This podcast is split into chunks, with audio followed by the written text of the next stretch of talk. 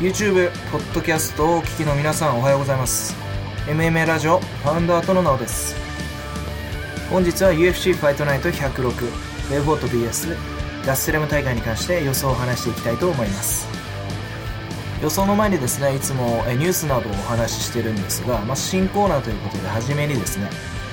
えー、パウンドアウトはですね、えー、UFC の予想チャンネルですから、えー、ブックメーカーなどもねえー、ベッドなどに関してもお話ししてますので、えー、アーリーオッズというですね、え今後行われる大会、試合に関してのオッズというのが、え、出てまして、これに関して、まあえー、狙い目であろうとか、意外なオッズというものですね、これに関して軽く触れていこうかなと思います。まあ、毎回やってますよね。え、前回でしたら GSP とビスピンだったら、ビスピンがアンダードッグですとか、まあ、そういったお話もしたと思うんですけど、えまずはそのオッズですね。マイケル・ビスピン王者なんですが2.45倍。ジョルジュ・サンピエールは1.609倍と。えー、ジョルジュ・サンピエールが意外にもフェイバリットになっております。で、ビスピンはミドル級ですし、えジョルジュ・サンピエールは、えブランクがあるので、下の階級ですしね。うん。それを考えると、まあまあ、ビスピンのオッズというのは、え今のところ、えいいんじゃないかなと思います。今後下がる、えー、というふうに僕は予想してます。うん。えー、その他にですね、まあ、えー、皆さん気になると思う、コーディガーブラント VS TJ ディラショーですね。このオッズがですね、えー、コーディガーブラントは、えー、前回ドミニク・クルーズに2.8倍のアンダードッグでしたが、えー、今回ディラショーに対しては1.775倍のフェイバリットとなってますね。えー、対する TJ ディラショーが2.15倍のアンダードッグとなってます。えー、ディラショーはですね、ドミニク・クルーズにえー、とやった時にですね、これは参考までになんですが、だいたいイーブンオッズか、だいたい1.9倍から1.8倍ぐらい。まあ、フェイバリットだったと。僅差のフェイバリットだったと、えー、記憶してます。うん、その他ですね、えー、近い大会ですと、UFC211 ですね、5月ぐらいですね、えー、その、えー、メインイベントの、えー、スティペミオシッチ、ヘビー級の王者、スティペミオシッチ VS、えー、ジュニオル・ドス・サントス。えこちらのオッズもですね、早くも出てます。で、このオッズも結構面白くて、えこれはですね、前回スティペミオミオシッチが、えー、ドスサントスに負けてるんですよね。にもかかわらずフェイバリ、フェイバリットで1.588倍。で、ジュニオル・ドスサントスは2.5倍のアンダードッグとなっていると。えこういう風になってます。えドスサントスのボクシングは非常に良くてですね、えミオシッチに関してはストライキングとレスリング、えこの二軸で戦いますから、うん。あのー、今までね、あのー、ドスサントドスサントスを攻略した相手っていうのは、一人はケイン・ベラスケスですね。これは、えクリンチゲーム、えでですね、えひたすらジュニオル・ドスサントスを削るというものですね。えもう一人はアリスター・オフレームですね。えこのアリスターというのは、え長距離、えですね、え距離を制して、え KO したと。えこういったゲームになってます。なので、まあ、えー、クリンチゲームか打撃で勝てなければ、えー、ミオシッチ、ですよね。は、えー、ジュニオル・ドス・サンタスに勝つっていうのはちょっと難しいですから、まあ、前回のゲームを見る限り、えー、あとですね、ジュニオル・ドス・サントスの、えー、最近の、えー、パフォーマンスを見る限り、えー、僕はドス・サントスの方がいいんじゃないかなというふうに思います。実際ですね、僕はこれベッド済みなんですが、えー、ジュニオル・ドス・サントス2.75倍でした。これがですね、現在2.5、えー、5倍まで落ちてますので、うん、僕の予想だったらもうちょっと落ちるんじゃないかなと思います。うん、前回ね、えー、ジュニオル・ドス・サントスが普通に勝ってるんで、まあ、イーブンに近いオッズでもいいんじゃないかな。あるいは、えー、うん、そうですね、最、うん、ドス・サントスだったらイーブンぐらいいってもおかしくないんじゃないかなっていうふうに 思ってます。はい、えー、これを アーリーオッズ速報とでも名付けましょうか。うん。アーリーオッズ、アーリーオッズ速報は、うん、えー、まあ、随時ね、面白いオッズがあれば、その時にお話ししていきます。まあ、こんぐらいにしておきましょう。はい、続く MMA の昨今のニュースですが、まあ、大したことはありません。えー、マーク・ハントは前回僕、足が骨折したそうだっていうふうに言ったんですが、うん、実際は骨折してなかったそうです。大事には至らなかったそうです。はい、えー、で、もう一つですね、えー、アンソニー・バーチャックが来人に参戦する UFC のファイターなんですが、えー、この選手イケイケのファイターですごく、えー、まあ、ファイトスタイルも面白いながら、えー、早くもですね、来人に参戦するということで、ツイッターで日本語でですね、えー、ツイートをしてくれてます。うん。自分を追い込んで準備するぞ、みたいな、結構フランクな日本語を使ってるんで、うん、なかなか面白いですね。ちょっとずつ日本のファンの中で、まあ、ツイッター、えー、の中ですけど、えーえ、本当にプチ話題ぐらいになってますね。僕も非常に面白いんじゃないかなと思ってます。あの、日本のゴジラが有名ですから、アンソニー・バーチャックがゴジラをこう、えー、バックからチョークしてる 合成写真なんかも上げて、僕は来人に出る準備ができできてるよみたいなことを言ってますが、まあ、結構人気出そうな、ファイトスタイルもそうですし、人気出そうなキャラしてんなという感じで、皆さんどうぞチェックしてみてください。はい、こんぐらいにしておきましょう。でですね、今回の大会ですね、UFC ファイ,、えー、ファイトナイト106、ベイフォート VS ガステレム大会ですが、この大会はですね、3月、えー、まあ、今週の日曜日ですね、3月12日の日曜日で、えー、開始時間は、日本時間7時、午前7時となってます。えー、試合順が変わらなければですね、あ試合数ですね、12試合のままでしたら、えー、午前の7時から始まる、えー、ということになってます。視聴方法はですね、例によって、えー、ファイトパスですね、UFC ファイトパス、えー、こちらは UFC が提,、えー、提供するえ動画配信アプリですね。これは月額1000円で、え見ることができます。えその他ですね、まあ、アベマですとか、え、ニコニコ動画というのは、前座のカードに関しては、うん、あの、放送してくれることがたまにあるんですが、それは告知は結構直前になることが多いので、うん、まあ、これからニュースなど、えー、皆さん追ってみてください。えー、さらにですね、えー、午前10時からですね、メインカードの予定でして、これに関しては、えー、ダゾーン、あるいは UFC ファイトパスで引き続き、えー、視聴が可能となります。はい。早速、第1試合から、えー、参りましょう。第1試合、ミドル級。えー、パウロ・エンリケ・コスタ VS ギャレス・マクレランです。この試合はパウロ・エンリケ・コスタが1.425倍、ギャレス・マクレランが3.050倍となっています。で、え、まずフェイバリットの、え、パウロ・エンリケ・コスタですが、こちらはブラジルの選手。年齢は25歳、非常に若いです。身長183センチ。戦績は8勝0敗ですね。全勝です。うん。で、え、戦績8勝のうち 7KO と1つのサブミッション勝利となってます。えー、こちらの選手は、え、UFC 初参戦ですね。それまでジャングルファイト、えー、というところ、でですね、過去、最新の参戦2015年から2016年まで、え試合を行っております。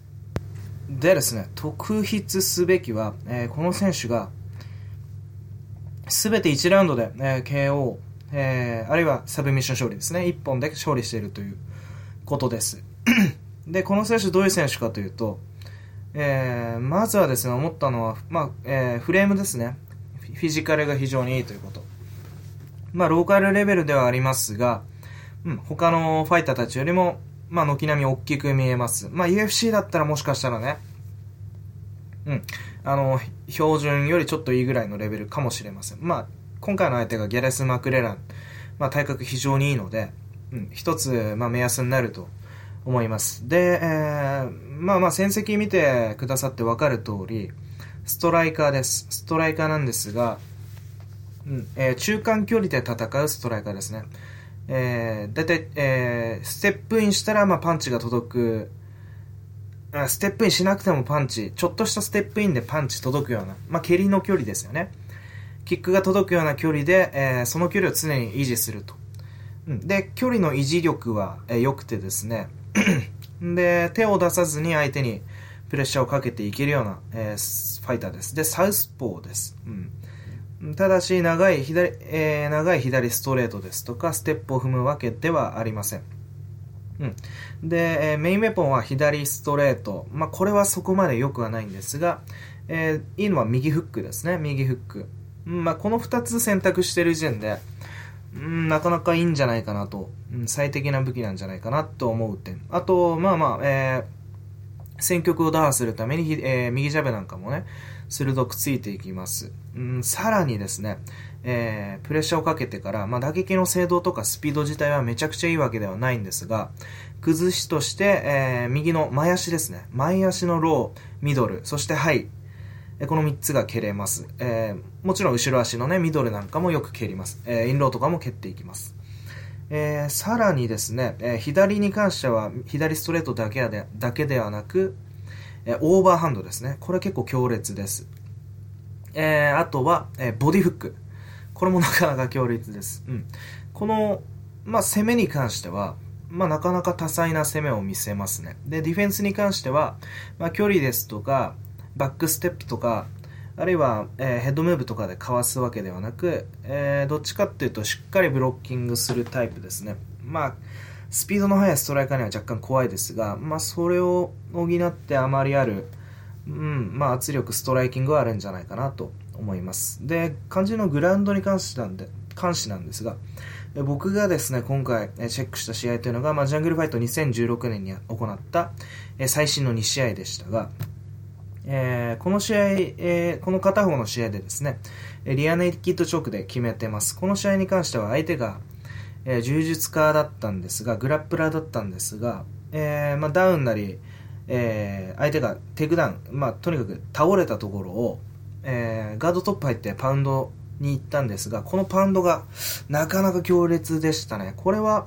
グラウンドがうまいっていうよりも、まあ、グラウンドのうまさに必要なことなんですが、やっぱりフィジカル、うん、フレームがでかい、体が、えー、めちゃくちゃ強いってことだと思うんですね。うん、そこから、まあ、相手動かしてバックチョーク取ってたんで、全然カラー式でもないと。うん。まあ、えー、なかなかいいファイターなんじゃないですかね。また、充実のチームにも昔、うん、いたようなので、え、まあ後でお話ししますが、えー、今回のギャレス・マクレランという選手はね、一応サブミッションの勝利が、えー、なかなか多い選手なので、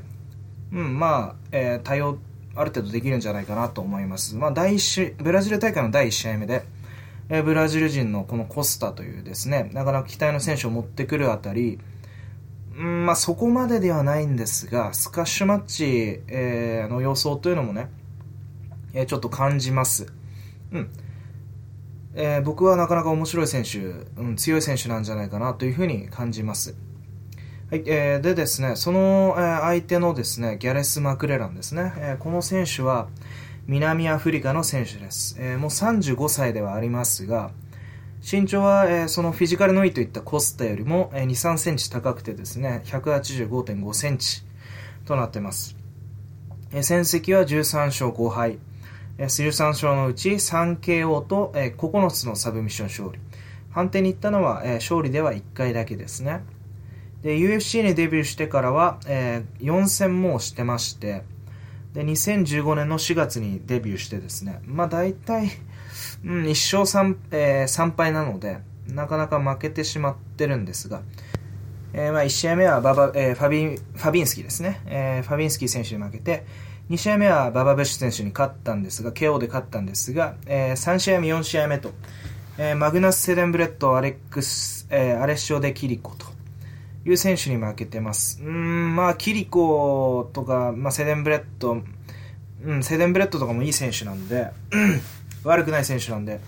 まあ、しょうがないけど、まあまあ、きついですね。まあ、キリコ選手とはスプリットなんで、キリコぐらいだと思ってもらって大丈夫でしょ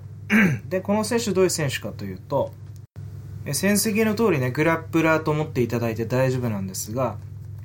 うん、あのストライキング、まあ、KO 勝利も3つあるということでですね、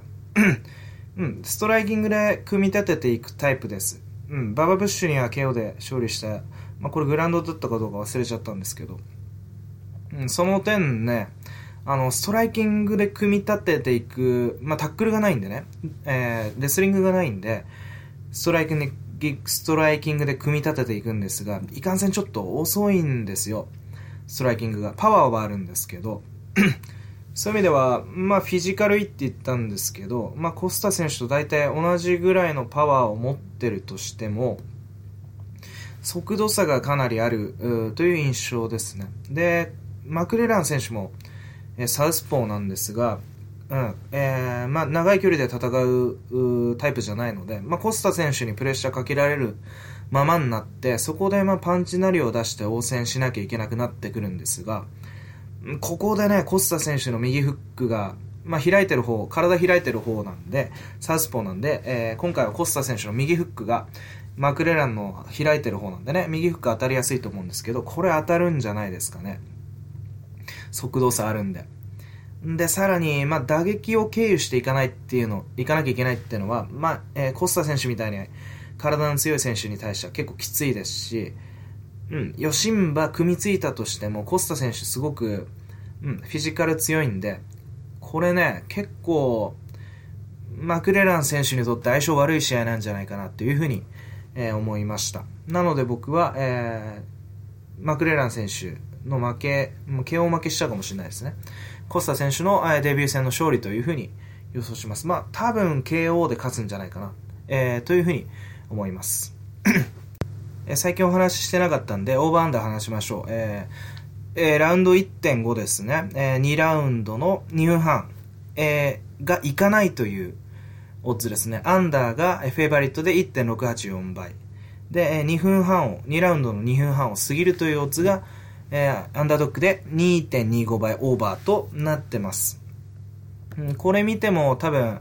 まあ、オッズとこの、えー、オバンダを見る限り、えー、コスタ選手が KO するんじゃないかなというふうに思われているということですね。えー、パウンドアウトとしてはですね、えー、まあ今試合を見たんですが、うん、今予想、リアルタイムでこれ見ながら予想してるんですけど、いつも。うん。あのー、僕の今の見解でしたら、でしたら、えー、コスタ選手に2ユニット以上はベットしてもいいかなという試合です。はい、そんな感じです。えー、っとですね、ちなみにですね、うん、あの、いつも、あの、参考してる戦績はシャードックですね。これは、まあ、戦績ですとか、身長とか全部書いてある、えー、アソシエーションとか、えー、年齢とか、えー、国とかですね、あと、まあ、UFC 以外の戦績とかも全部見れるんで、えー、そういうふうに、えー、参照してます。で、UFC の公式サイトですとか、えー、ファイト、えー、メトリックでしたっけ？マチックでしたっけ？忘れちゃいましたけど、そういうサイトだったら、えー、打撃の、まあ、えーえー、ヒット率ですとか、まあ、タックルの比率とか、まあ、いろいろそういうのも見れるんですが、自分は過去動画参照しちゃうんで、うん、あの相手によってそういうスタッツって変わりますからあとそのローカルとその UFC でも全然変わりますから僕はそういう数字は全く気にしてないんですがあの大体試合見てからどういう選手かっていうのを見ます。なるべくその当時まあ、リアルタイムで観戦してるのと、えー、デビュー戦とか忘れてる選手っていうのは過去動画を見てますね。うん。あの、UFC のファイトパスで、えー、ファイトライブラリライブラリを見たり、UFC デビュー戦にでデビュー戦の選手に関しては例えばジャングルファイトでこの、えー、戦ったというコスタ選手に関しては YouTube で、えー、確認すれば、えー、何試合でも見れるんでね、えー、そういう風に見てます、うん、その時にサウスポーなりオーソドックスっていうのもチェックしますまあえー、注意点としてはここに載ってる身長というのがたまに、まあ、間違ってたり特にね昔の選手っていうのは日本で戦って選手、まあ、アルバレスとかたまにサバ読んでるんじゃないんでしょうけど、間違ってることあるんで、古いデータだったりするんで、まあ、そこら辺は、一番いいのはね、あのー、ステアダウンですね。軽量の時の、えー、並ぶ時とかを見てみたりするのがいいかと思います。はい、続いては、えー、第2試合ですね。えー、フェザー級ですね。ジェレミー・ケネディ VS ホニー・ジェイソン。えー、です。この試合は、えー、大体オッズが拮抗してまして、ケネディが1.9倍でフェイバリット。ジェイソンが1.99倍でアンダードックとなってます。先にフェイバリットのジェレミー・ケネディからお話ししますと、こちらはカナダの選手で、まだ24歳ですね。えー、あだ名 JBC となってます。で、身長は180センチ。フェザー級にしては、え、非常に高い身長です。えー、でですね、えー、もともとライト級だったんですね。今回フェザー級、今回かはわかんないですけど、フェザー級に、えー、落としてきて、えー、ファイトということになります。うん。でですね、えー、戦績は9勝無敗ですね。で、9勝のうち 3KO と2つのサブミッション勝利、4つの判定勝利となってます。で、えー、前回ですね、えー、UFC のデビュー戦でした。UFC on Fox21。えー、対戦相手はアレサンドロ・リッチ。えー、これをですね、判定で撃破してます。でですね、えー、前回戦ったリッチ、えー、戦、リッチ戦ですね、えー、を見てみたんですが、リッチはついこの間ポール・フェルダーと戦ってましたので、やっぱりライト級ですね。うん。ケネディライト級から落としてきました。うん。で、この、まあ、リッチ選手に対して、まあ、ストライカーなんですが、えー、ケネディ選手が、まあ、終始、まあ、打撃でも、えー、まあ、素晴らしい打撃を見せて、で、そのままテイクダウンに行って、ガンガンテイクダウンしてから、え3ラウンドを大体全部コントロールしてたっていう試合だと記憶してます。うん、ライト級でこれができるんであれば、フライ級ではもっと、えー、いいことに、えー、すご、素晴らしいね、えー、動きができるんじゃないでしょうか。フィジカルも相まってね、大体の選手に対して、えー、まあ、180センチ、リーチを、えー、生かした素早い打撃と、えー、でででですね、体格を生かしたテイクダウンで、えー、抜群の、えー、グラウンドコントロールですね。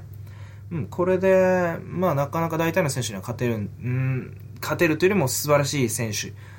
うん、まあ、理想的というか強いスタイルのファイターなんじゃないかなというふうに思います。まあ、うん、相手のホニー・ジェイソンが、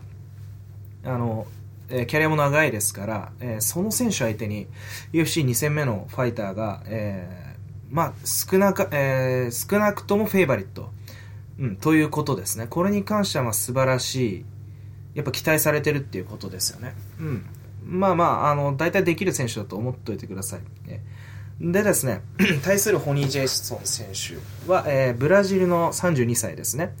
うん、でもこの選手ね、あの170センチなんですよ。で、今回リッチ選、えー、リッチじゃないですね。えー、ケネディ選手と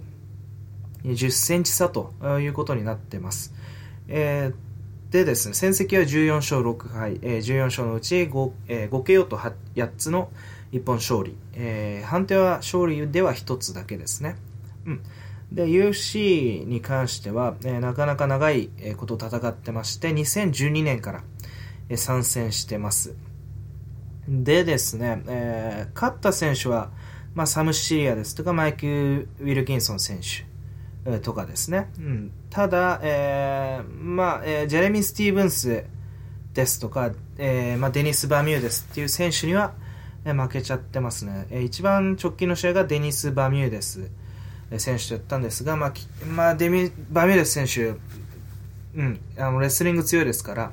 ほとんどコントロールされてしまって負けてしまったと。まあ、ジェイソン選手は、まあ、グラップラーですから、うんまあ、ボトムから攻めるっていうのは最近の MMA では難しいですが、まあ、バミューレス選手にはね、スイッチとか見してから、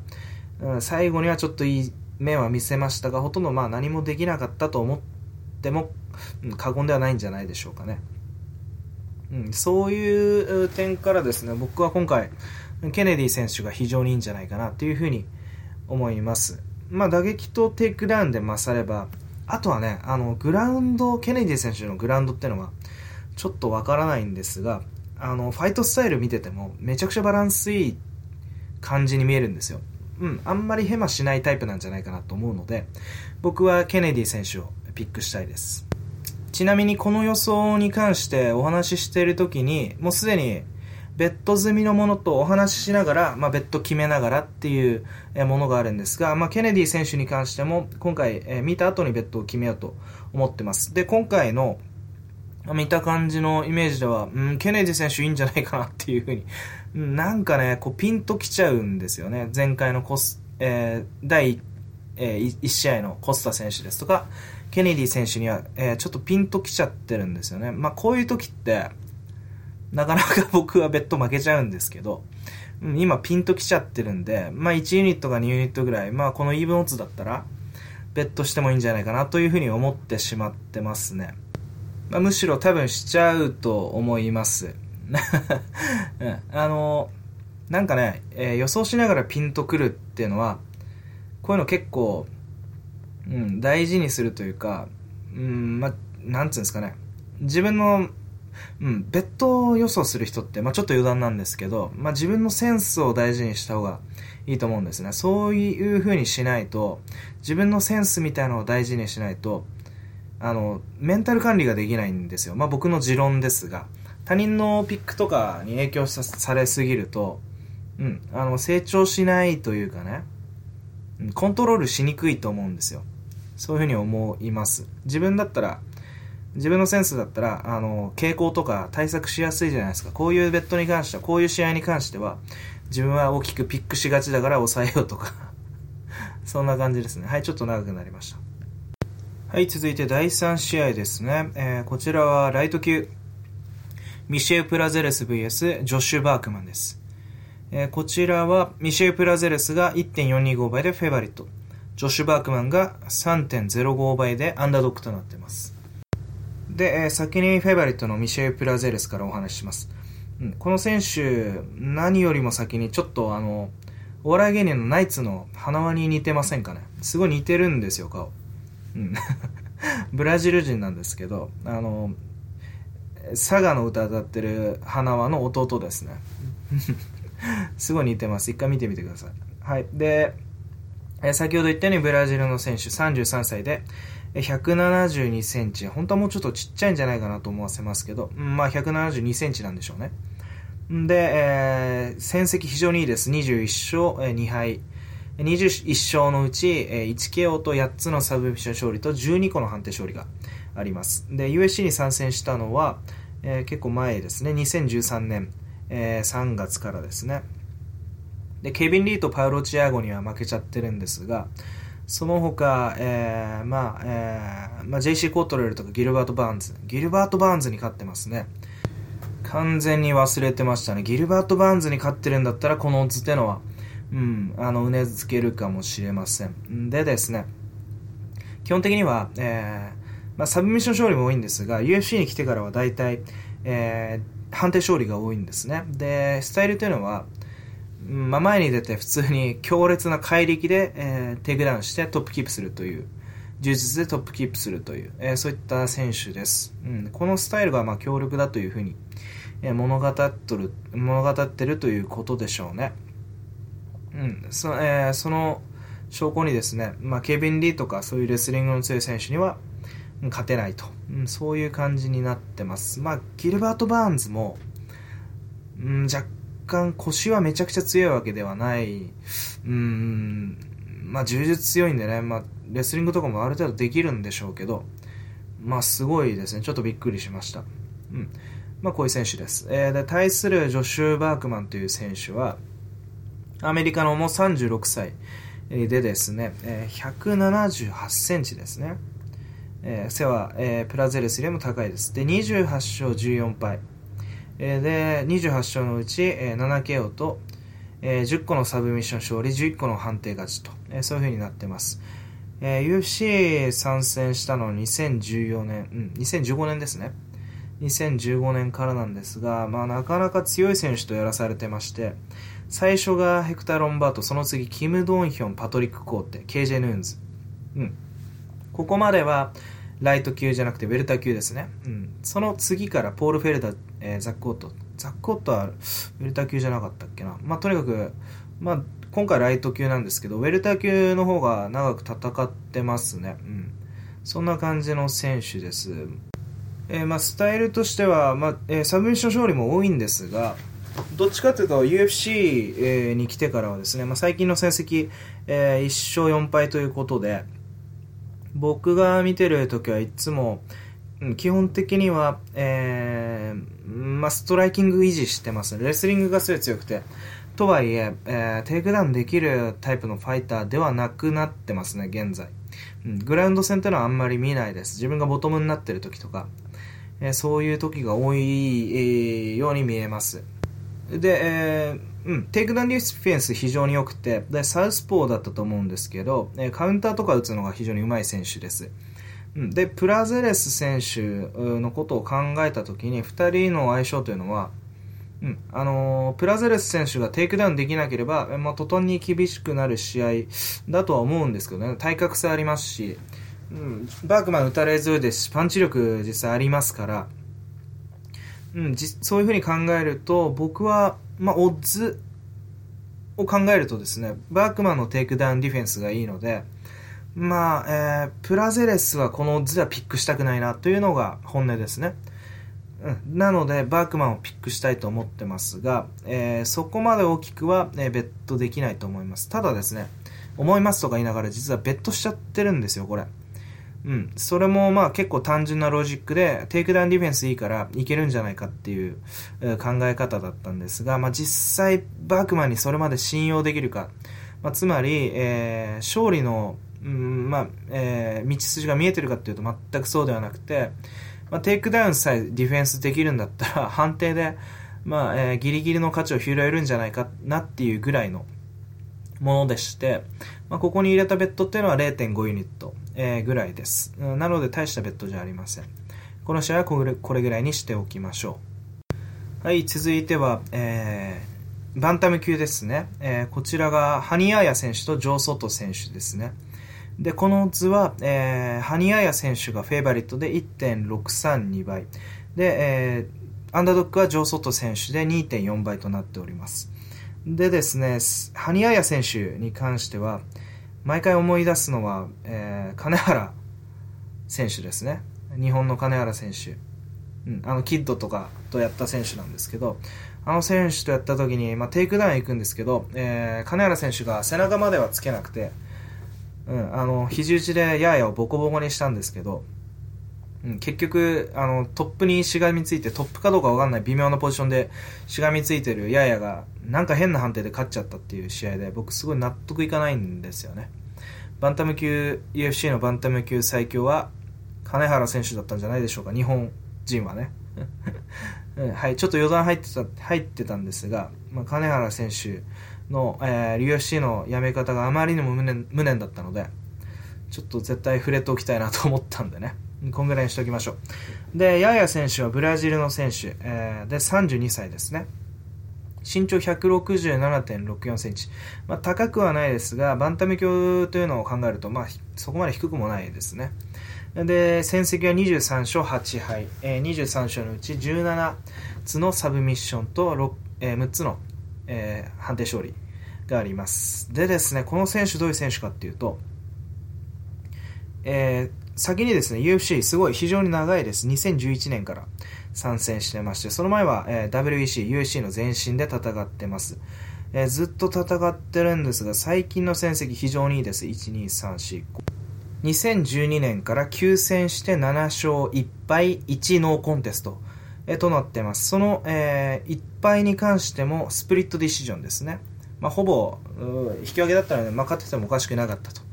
そういう風になってます。でですね、勝った選手というのは、まあ、金原正則選手ですとか、今回の対戦相手である上外に勝った田中道則選手にも、えー、十分な実力をですね、見せて勝ってます。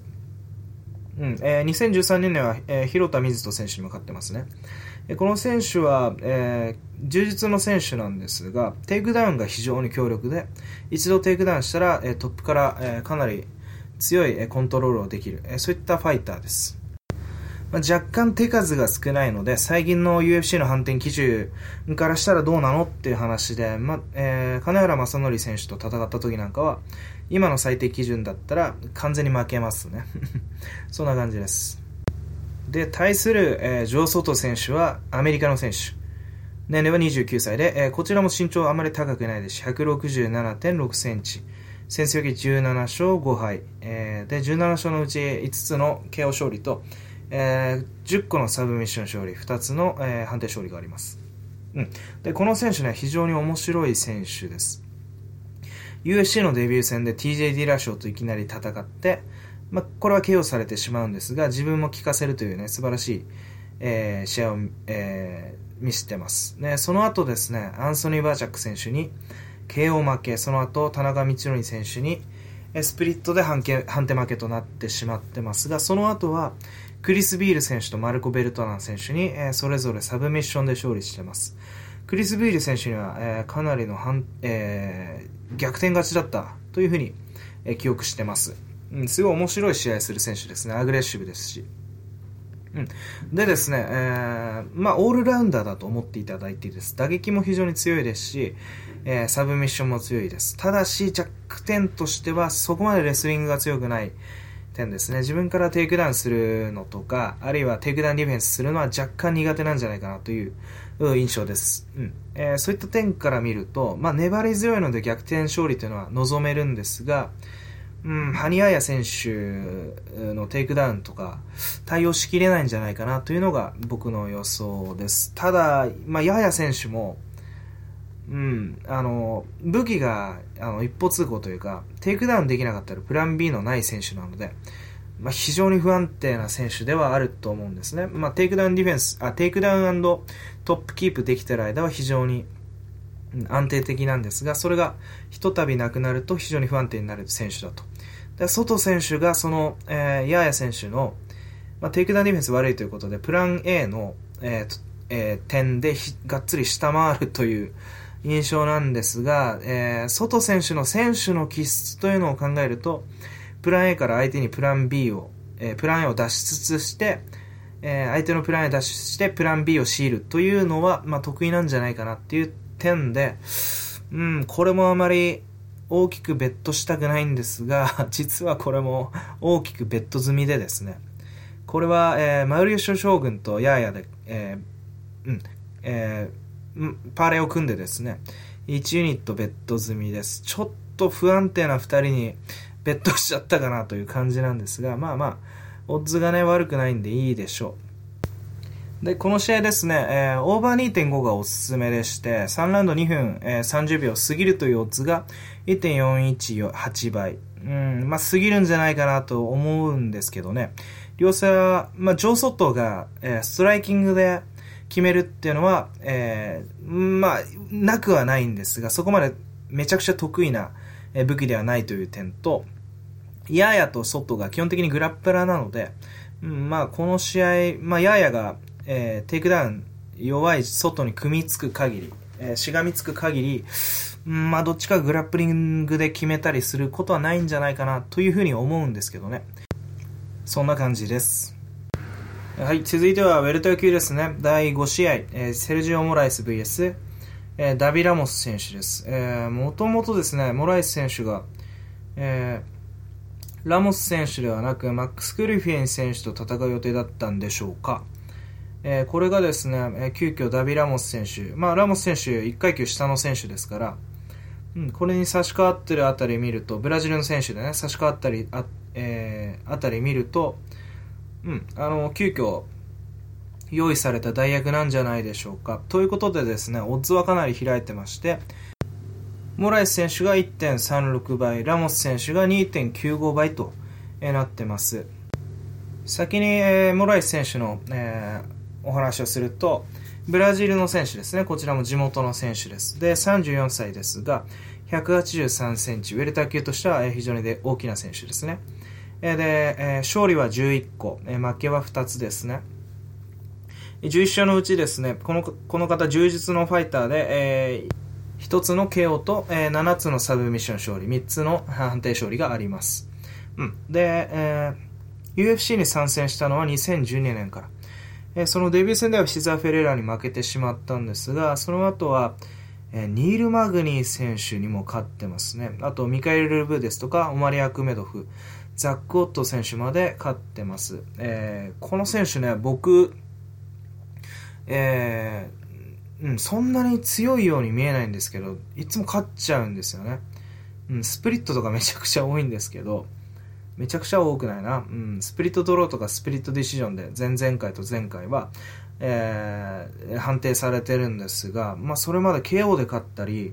マグニーには、まあ、トライアングルチョーク仕掛けたりね。まあ、3年前のマグニーですけど、4年ぐらい前か。うん。なんですけど、まあ、ちょっと評価が難しい選手ですね。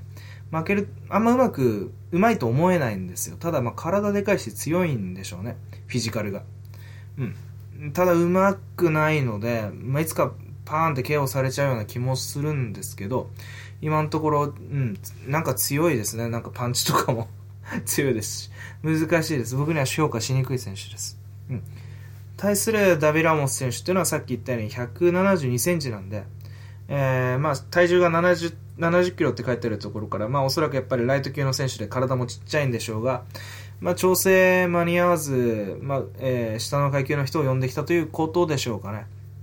えー、従って、まあ、RFA とか、ベラトールでも多少やってますが、今回 UFC のデビュー戦と、えー、そういうことになってます。うん、試合見ましたけど、非常にパワフルで、えー、うん、あのー先にスタッツ言わないとですね、えー、チームノゲイラの選手です。で、ブラジルの選手で30歳。戦績は6勝1敗、6勝のうち、えー、1つの KO と4つのサブミッション勝利、1つの判定勝利。えー、こういう風になってます。えー、戦績からわかるように、えー、この方もグラップラーです。ただ、柔術は、うん、非常に強かった、うん、動き良かったです。で、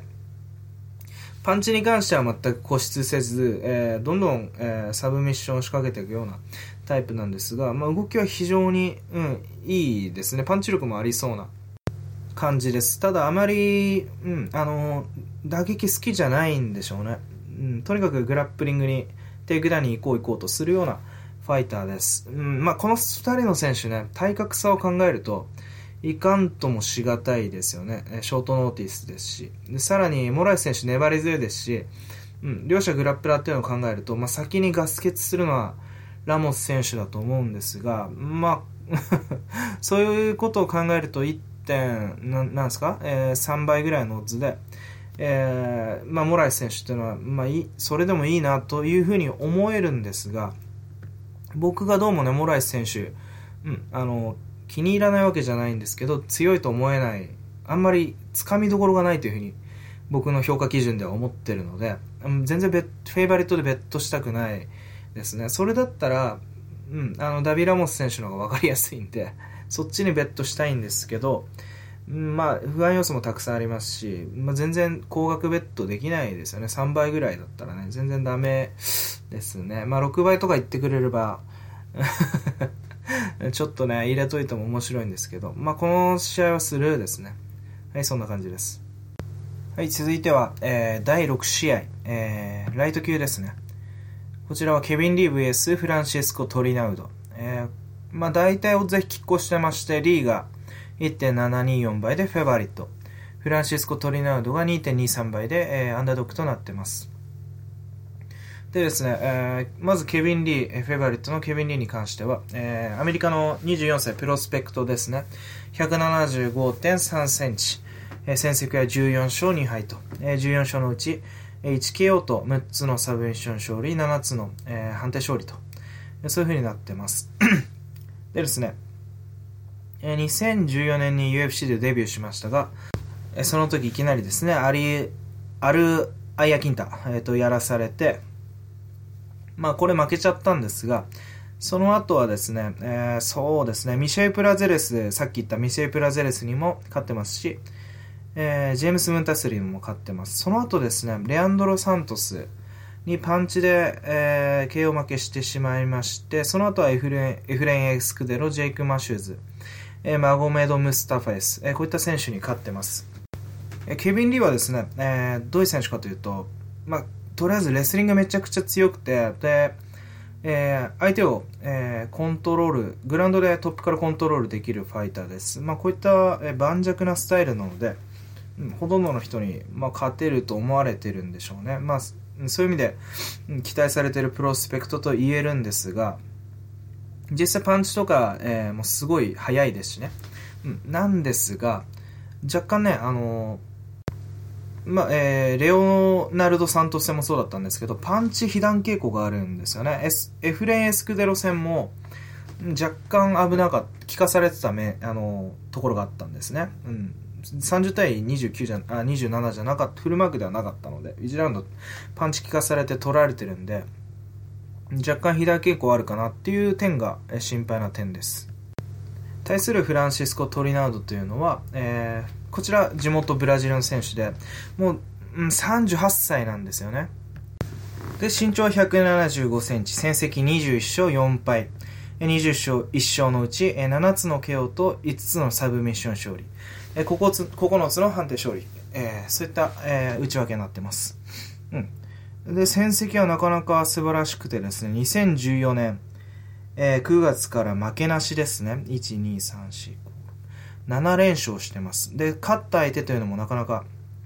素晴らしくて、えレアンドロ・シューバー、えー、あとノーマン・パーク、チャド・ラプリーズ、ロス・ピアソン、ヤンシー・メデロス、ポール・フェルダーと、えー、そういった面々に勝ってますね。うん。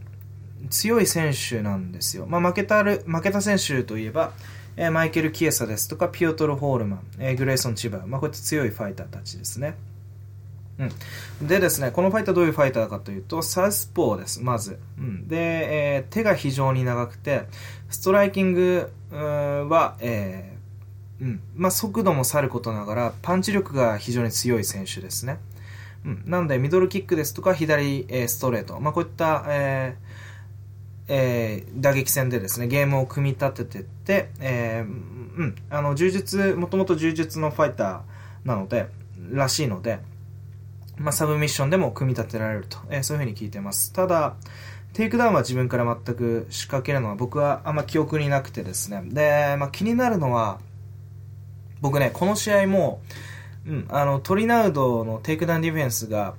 めちゃくちゃ良かったというふうに記憶してたんですよ。それで、まあ、打撃の、えー、あまり上手くないリー、まあ、上手くないとは言わないですけど、被弾傾向のあるリーに、えー、まあ、オーソドックスのリーに左ストレートバッチリ当たると思って、えー、トリナウドピックしたどころかもうベットしてるんですよね2。2ユニットぐらい。2ユニットってアンダードックに2ユニット結構でかいですから、その後今回、あの、試合見返したら、うん、あんまり、あの、あれですね、レスラーとやってないですね。やってないんですよね。しかも38歳。まあ年齢高いことは知ってましたけど、あんまり動き衰え見せてなかったんで。うーん、レス、うーん、レスリングのそんでスタッツ見たら、60%ぐらいのテイクダウンディフェンスなんですよね。あまり高くなくてですね、これ取る、えー、リーにテイクダウンされそうだなっていうのが うん、あの、僕の、あの、印象です。まあ、リーのテイクダウンの成功率っていうのも45%なんですが、まあ、何回もテイクダウン仕掛けて、仕掛けていくタイプなんでね。うん。まあ、ただね、ケビン・リーも、あの、打撃からレスリング組み立てるんで、まあ、打撃を、経由しないでね、あの、そのままレスリングに行くんであれば、リーがいい感じするかも、あの、いいゲーム作りそう、うん、だとは思うんですけど、まあ、グラウンドである程度戦えて、クリンチ、あるいはレスリングでトリナードがある程度戦えるんであれば、まあ、パワー強いですから、戦えるんであれば、まあ、徐々にリーが、えー、消耗してって負ける展開なんじゃないかなというふうには思ってますが、まあ、2ユニットのベッドはちょっとおすすめできないですかね。うん、そういうふうに思います。まあでも、あの、フランシスコ・トリナウドの勝利でいいんじゃないかなというふうに思います。もう勝ってきた選手が全然違うと思うので、マシューズとか、えー、スクデロ、うん、という選手だとちょっとレベルが違うと思うんで、まあ、プラゼレスに勝ったのは素晴らしいですが、それはむしろ打撃で負けない、打撃のない選手にレスリングで勝てたというふうに、うん、思うのでね。まあ、ここはトリナウドでいいんじゃないかなというふうに思います。うん、これも、まあ、オーバーアンダー見たら、えー、結構ね、オーバー2.5がフェイバリットなんですよ。えー、3ラウンド2分半まで、決着がつかないという、えー、オッズが1.546倍なんですが、僕はトリナウドが KO しちゃうんじゃないかなというふうにも思います。うん、リーが執拗に、えー、グラウンド、タックルを仕掛けていかない限り、ここら辺大丈夫なんじゃないかな。まあ、仕掛けてっても結構きついと思うんですけどね。体力疲れると思うんですけどね。簡単にテイクダウンされなければ、えトリナウドが勝つんじゃないかなと思ってます。まあ、リーのスタイルがレスリングと、うん、まあ、若いということと、プロスペクトということで非常に期待されてるんですが、うん、あのー、まあ、エルキンスと、えー、あのー、ベクティックじゃないんですけど、まあ、そこまで実力差はないですけど、うん、プロスペクトちょっとレスリングの強いプロスペクトとして期待されすぎじゃないかなっていうふうに思ってます。そんな感じです。はい、続いては、えー、第、えー、7試合、えー、ウェルター級のティム・ビーンズ VS アレックス・オリベイラですね。これは前回の再戦となってます。えー、オッズはですね、えー、フェイバリットがティム・ミーンズで1.448倍。アンダードックはオリベイラ、えー、2.950倍となってます。で、えー、この試合はですね、前回、まあ、ちょっとあの展開見れたんでね、えー、前回はイーブンオッズぐらいだったと思うんですが、えー、ミーンズのオッズが大きく下がりました。うん、それにしても下がりすぎではないと思います。1.45倍近くついてるんで、まあ、十分だと思うんですが、うんまあ、これは選手紹介大丈夫でしょう。うん、前回の、えっ、ー、とですね、えー、試合展開見てると、僕はオリベイラが、まあ、テイクダウンで勝るんじゃないかと思ったんですけど、うん、ミーンズが勝ってたんですよね。じゃあ、そうなってくると打撃フェーズで、オリベイラが有利になれるか、あるいは後々テイクダウンで勝れるかっていうと、まあ、ちょっとそういう感じがしないので、僕はミーンズ勝利で、えー、そのまま勝利を予想してます。で、これはですね、これに関してもベット済みです。ベット済みで、えー、まあ、後に出ますか、アル、えー、エジソン・バルボーザと、えパーレーを組んでですね、2, え2ユニットをベット済みです。そんな感じですね。まあ、こんぐらいでいいでしょう。もう、あとは見るだけですからね。うん。前回予想もしてますし。はい、続いては、え女子バンタム級、えー、第8試合ですね。女子バンタム級の、えマリオン・ルノー VS ベチコ・ヘイヤとなってますが、この、えー、オッズは大体拮抗してまして、マリオン・ルノーが1.826倍で、ベチコ・ヘイヤが2.08、えー、0倍でアンダードックとなってます。えー、先にフェイバリットのマリオン・ルノーからお話しすると、ええー、マリオン・ルノーは、え、アメリカの選手でもう39歳ですね。身長167.6センチ。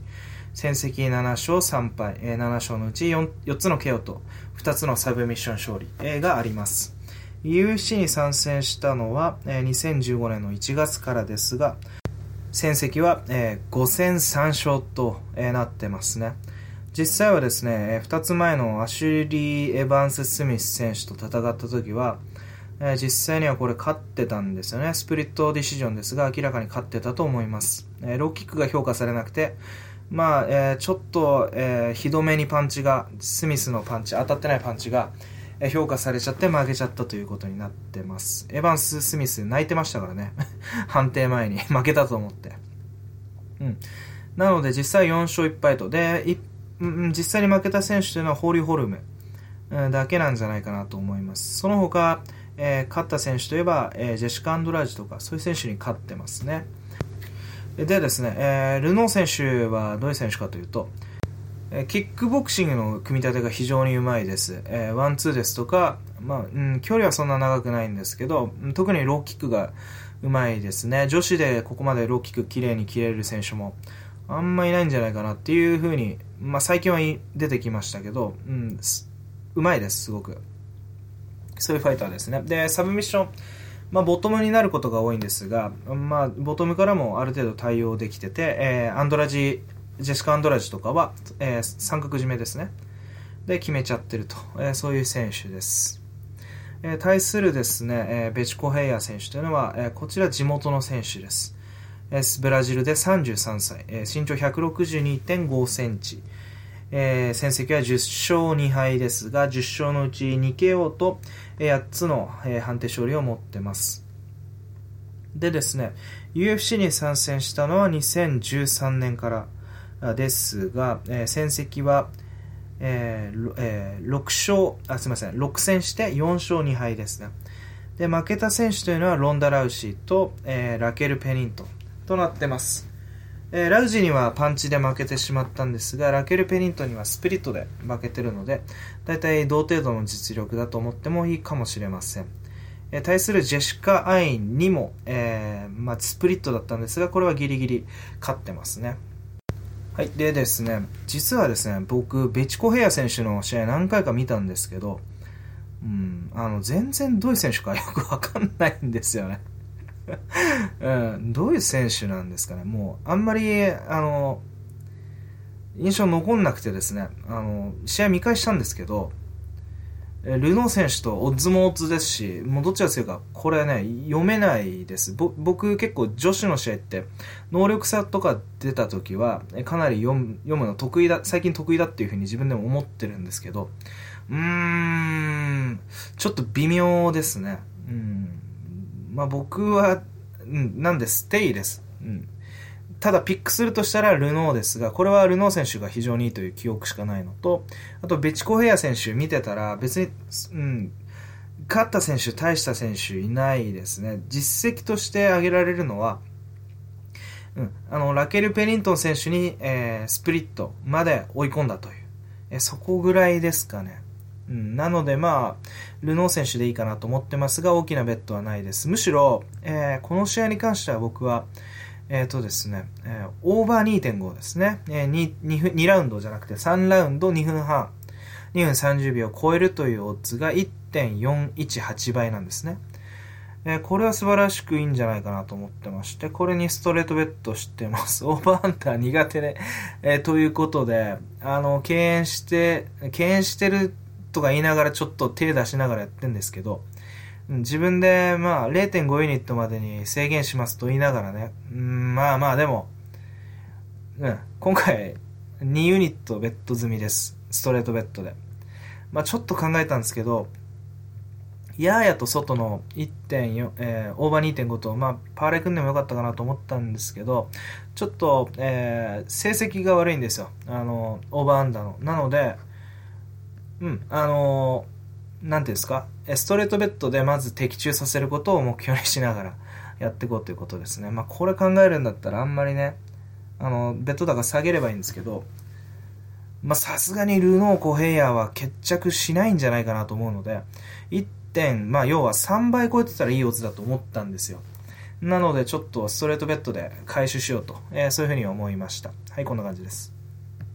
はい、続いてはやってまいりました。第9試合ですが、こちらがですね、ライト級のエジソン・バルボーザ VS、えー、ベニール・ダリウシュ、ですね。でですね、この試合は、えー、フェイバリットがエジソン・バルボーザで1.602倍。ダリウス選手がアンダードックで2.470倍となっています。さっき言ったように僕は、えー、先に言うとバルボーザが、え、勝つんじゃないかなと思ってます。でですね、え、フェイバリットのエジソン・バルボーザはブラジル、え、地元ブラジルの選手で、身長180センチ、え、戦績は18勝4敗、え、18勝のうち、え、10個のケアと1つのサブミッション勝利、7つの判定勝ちがあります。はい、で、UFC は、えーえ、参戦して長いですね、え。UFC に参戦したのは2010年からです。えー、負けたのはジェイミー・バーナー、ドナルド・セラーに、え、マイケル・ジョンソン、トニー・ファーガソンと、えー、こういった感じになってます。でですね、えー、まあ、ほとんど強い選手に勝ってるんですよ。アンソニー・ペティスですとか、ギリバート・メレンです。えー、ポール・フェルダー、えー、エヴァン・ダラム、ボビー・グリーンと、まあ、素晴らしい選手に勝ってるんですが、負けちゃう時っていうのは、えーまあ、セラーニ戦だったら、まあ、ジャブ、えー、バチコーンともらってですね、チョーク決められちゃった試合を最後にですね、その後は、パンチカウンターとか非常に良くなって、まあ、マイケル・ジョンソン戦は、まあ、ストライカーマッチなんで、あの、ストライキングで負けてしまったとして、うん、トニー・ファーガソンとの戦いがまあ面白いかと思うんですけど、まあ、ストライキングでは十分に勝ってたんですが、手の長いファーガソンが前に出て、まあ、首根っこ捕まえて、ダッシュチョークで決めちゃったっていう試合なんですが、あれ実は、確かなんですが、あの、バルボザー、あの、ショートノーティスでしたよね。確かも、また あの、彼、ヌルマゴメドフが確か休んじゃって。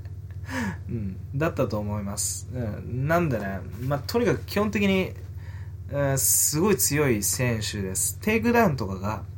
ちゃんとない選手か、いや、違うな。バルボーザ、テイクダウンある選手に負けてないですね。うん、むしろストライキングで負けちゃう選手ですよね。ドナルド・セローニですとか、ジェイミー・バーナーとか、まあ、ジェイミー・バーナー戦なんてずいぶん前ですけど、マイケル・ジョンソン、まあ、この二人が、うん、あの、大きいですよね。まあ、ドナルド・セローニに関しても途中までストライキングで勝ってましたからね。うん。この二人、あるいは、えー、ファーガソンみたいに、バケモンのようにね、被弾しても前に食らいついて、まあ、捕まえるような選手じゃなければ勝てないと思うんですが、対するダリウシュは、うん、大体、えー、まあ、スタッツから言いましょう。27歳でアメリカの選手、178センチで、えー、手は非常に長いです。えー、で、14勝2敗で、14勝のうち3つの KO と6つのサブミッション勝利があります。まあ大体グラップラーだと思っていただいて結構なんですが、手が非常に長いので、あのストライキングでも戦えるんですよ。えー、その、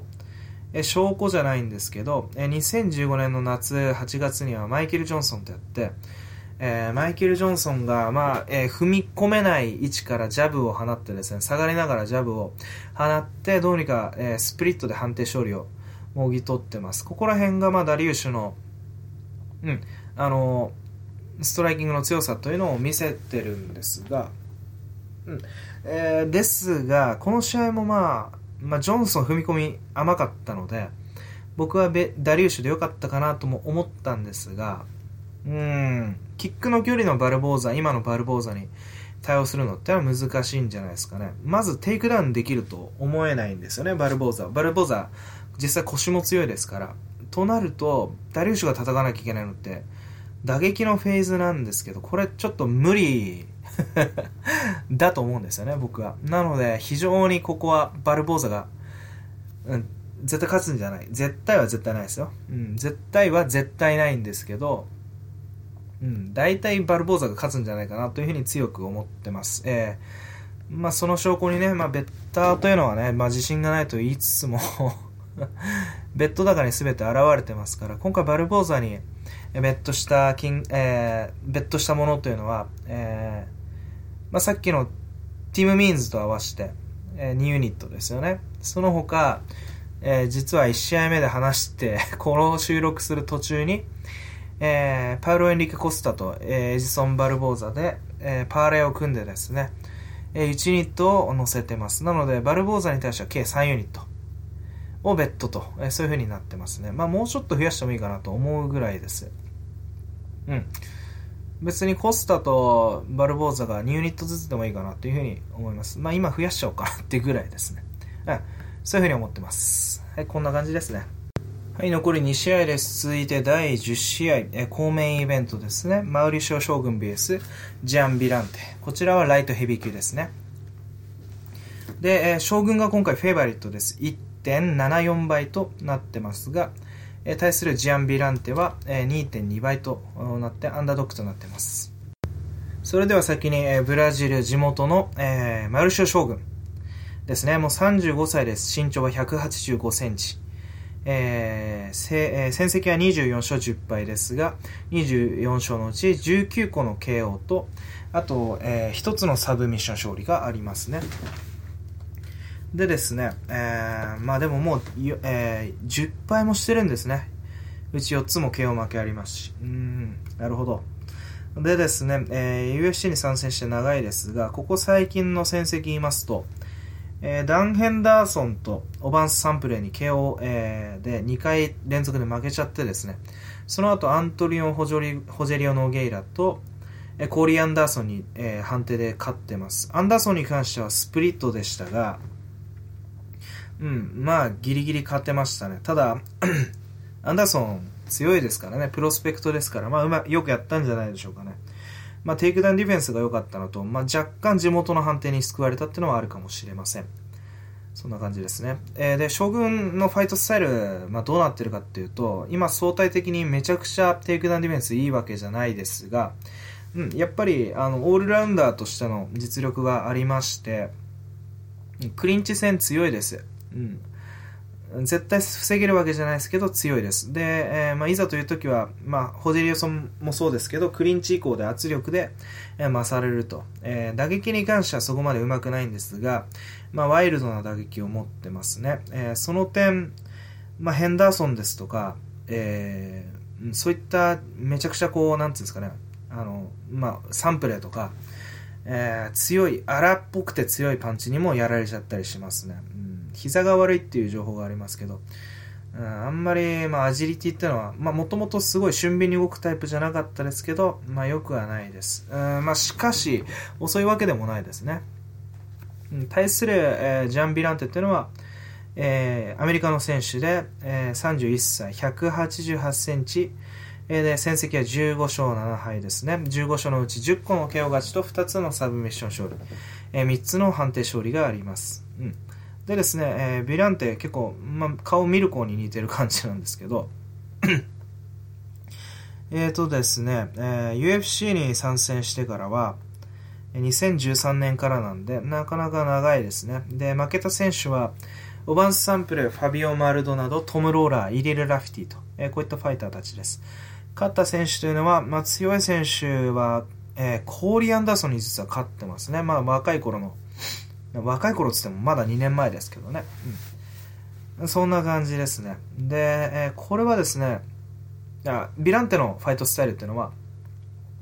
えー、まずテイクダウンディフェンスが異常に強いと。なので、えー、レスラーに対して強い、えー、実力を発揮します。えー、それとですね、えー、あ体がめちゃくちゃ強くて圧力があるの。あることですね。あと、キックとかがめちゃくちゃ強いです。えー、パンチとかは速くないんですが、丁寧です。うん。まあ、ちょ、ちょっと言いましたけど、うん。あの、ヴィランって動き遅いんですよ。うん、遅いので、その、うん、あの、証拠に、あの、アンダーソンとか、コーリー・アンダーソンとかいうレスラーに関しては結構勝ってるんですが、トム・ローラーとかですね、まあ、トム・ローラー途中まで勝ってましたけど、えー、逆転で KO 負けされちゃったり、ファビオ・マルドナードみたいな、えー、ファイターとかにも負けちゃったりですね、若干、あのー、ストライキング、うん、あの対レスラーとしてのストライカーとしては強いんですが、うん、純粋なストライキング自体は、まあ、そこまで強いわけじゃないんですね。そういう意味では、うん、圧力のある将軍、まあ、うん、というのはね、将軍きつい、将軍相手だと、ヴィラントもちょっときついんじゃないかな、という感じです。まあ、ただ将軍がですね、うん、テキテクニカルな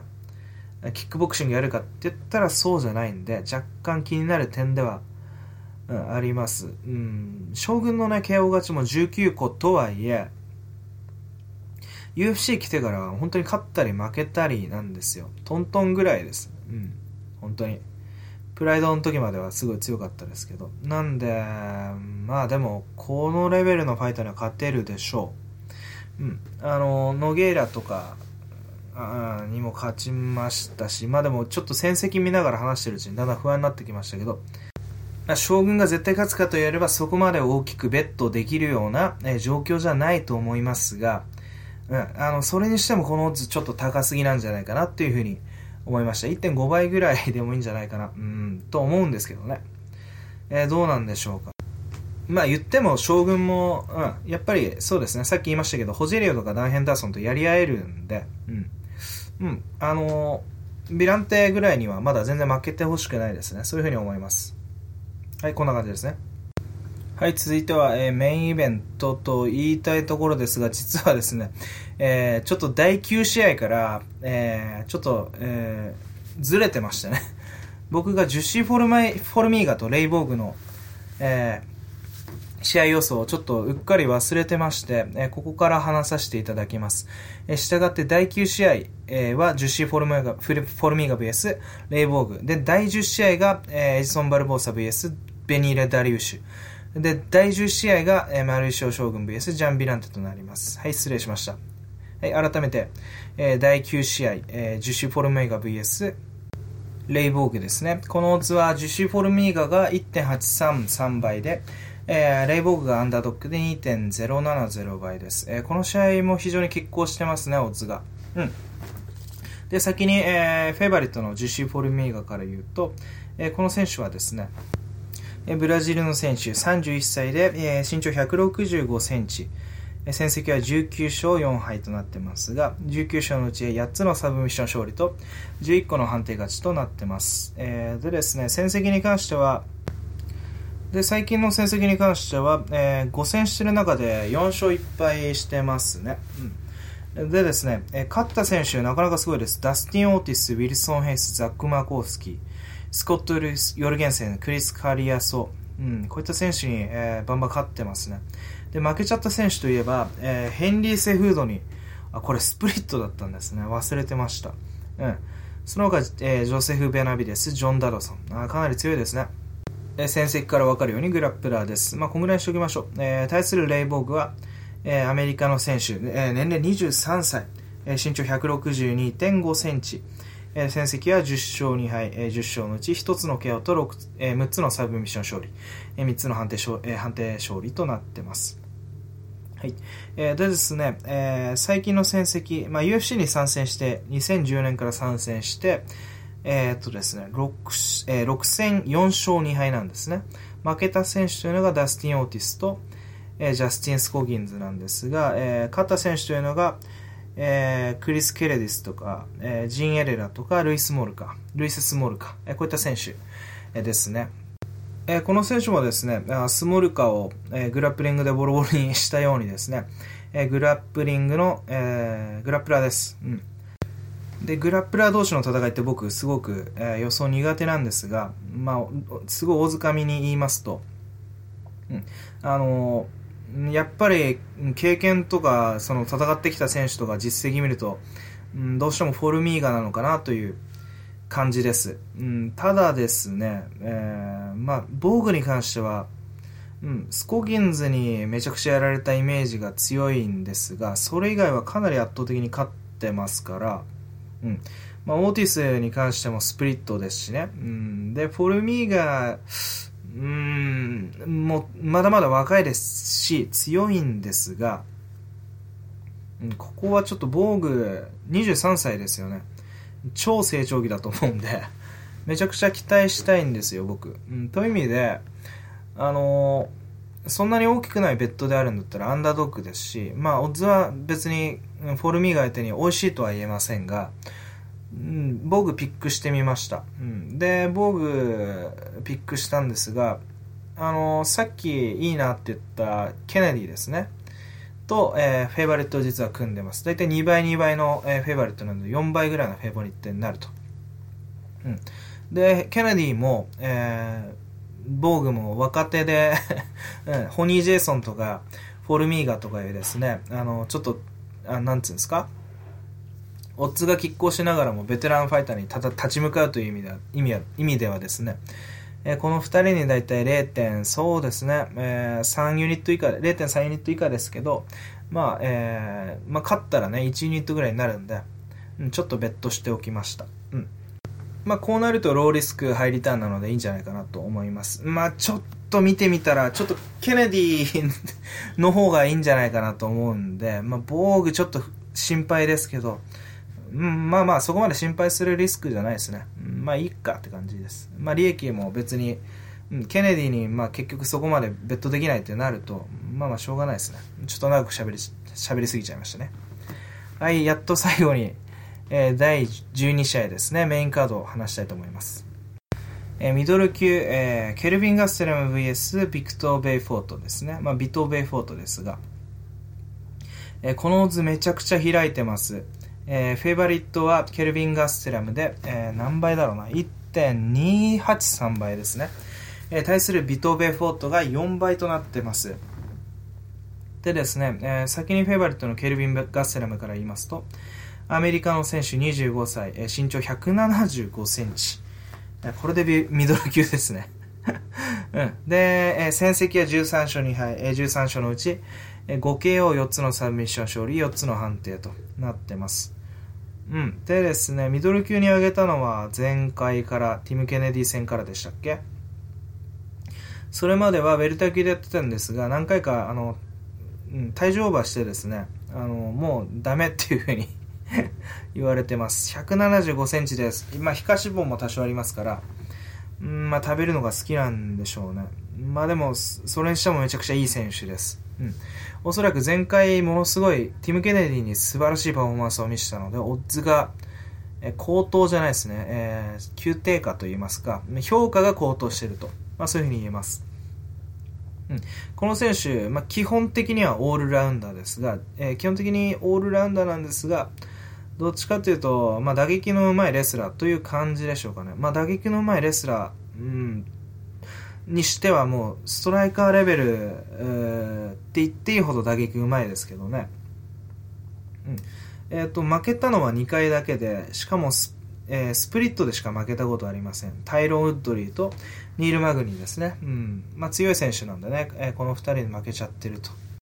まあ、いい点は非常にスタミナが強い点。あと、ボクシングが、えさっき言ったように、えー丁寧でめちゃくちゃうまい点。うん。距離マネジメントとかもうまいですね。あと、えークリンチ以降の展開が、えー強い点。えークリンチが強い点ですね。こんな感じです。えー対する、えービトー・ベイフォートは、えーもう39歳。えー地元ブラジルの選手ですが、183センチ。えー戦績は25勝13敗。25勝のうち18個の KO 勝ちと3つのサブミッション勝利、4つの判定勝利。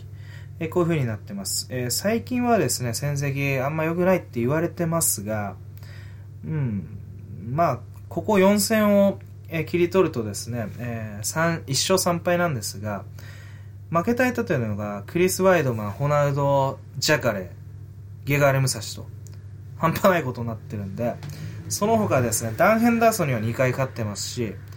うん、その前もルック・ルックホールドに一応勝ってますがね、まあ年齢も年齢なんで急激にパフォーマンスが落ちても、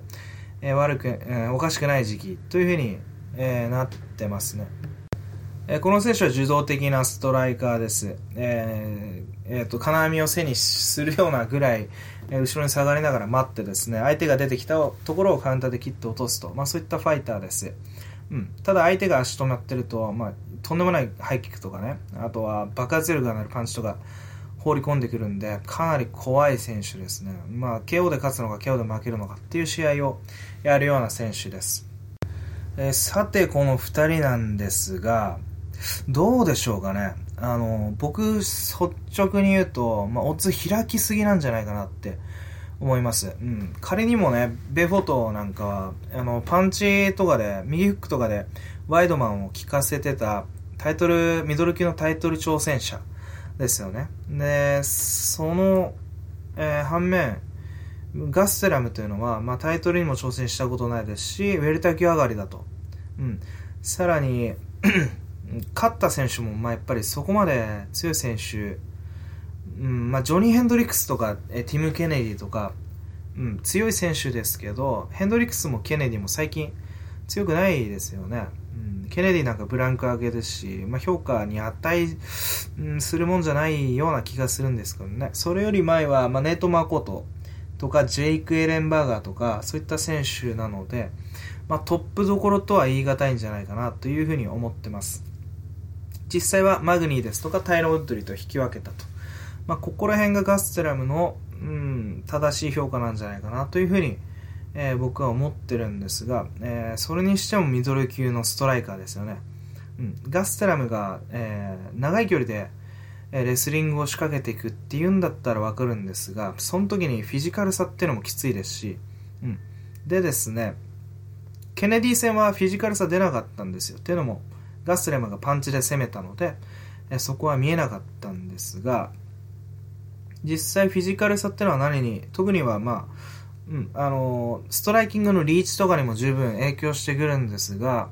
まあ、クリンチ戦でガスレムがそこまでベルフォートをね、うん、あのボロボロにできるかっていうとちょっと難しいんじゃないかなっていうふうに、うん、一つは思ってます。もう一つは、うんえー、ガスラムがえー、レスレスラーにしたらストライキングがうまいレスラーっていうふうに言ったんですが、まあ、中間距離から綺麗にジャブ、えー、放ちながら、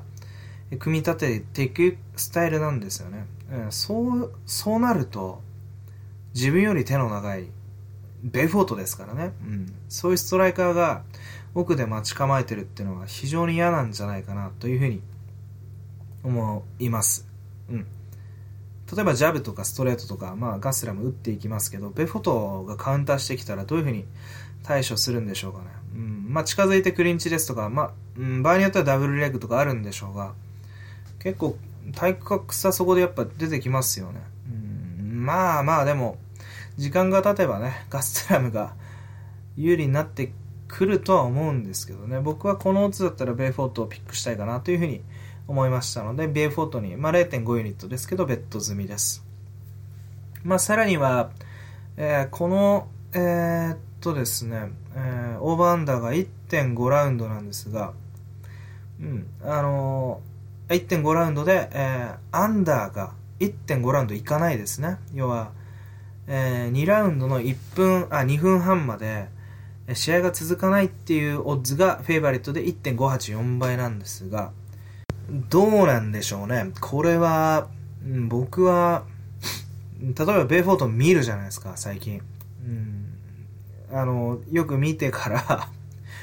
手出さないで相手の接近待ってますから、それに関して、まあ、ガステラム不用意に踏み込むタイプじゃないですし、とはいえ、ベイフォート、あのストライカーベイフォートを相手にガステラムが KO できるかっていうと、ちょっとそれも考えにくいんですよね。まあ、ベフォートの決定力を考えるんであれば、えー、まあ、えー、アンダー、うん、て、えー、オーバーってのはあんま取りたくないんですけど、このオッズ差考えるとガステラムが勝つと思われてますから、まあ、ガステラムが勝つ確率が高いとして、そうなってくるとオーバーの確率の方が高いような気がするんですよね。うん、ということで、これに関してはオーバーでいいんじゃないかなというふうにも思います。ただ僕、オーバーアンダーちょっと苦手なんで、うん。あまり大きくベットできないですけど、うん、今ベット高考え中ですね。まあこんな感じですかね。うん。まあでも非常に楽しみですよね。ガッスラムが、まあ言ってもこの間までランキングの、まあ、3位とか4位にいたベイフォートですから、うん、言っても、まあ、めちゃくちゃ強い相手にしか負けてないですからね。うん。ここら辺はすごい面白いと思います。今後の、まあ、ガッセラム、占い面でも。これで負けたらさすがにウェルター級に行くと思うんですけど。うん。まあ、こんな感じですね。はい、今回も長くなりましたが、えー、たっぷり予想させていただきました。途中防具とか、うん、フォルミーガの試合ちょっとすっ飛ばしましたけど、すっ飛ばしたわけじゃないですね。軽くしましたけど、うん。あの楽しい試合多いですよね。うん、今週も UFC ですか？嬉しいですね。来週も確かありましたしね。うん。なので、まあ、毎回一生懸命、えー、僕も予想していきたいと思います。え追ってですね、感想まとめ、あ、すみません、予想のまとめですね。えー、先週は上げてないんですけど、まあ、ベッドの高に関しては必ずいつも上げるので、えー、またよかったらね、ご覧ください。はい、えー、そんな感じですね。では、え今週の日曜日楽しく、え見ましょう、えその後感想をアップしたいと思います。では皆さんごきげんよう。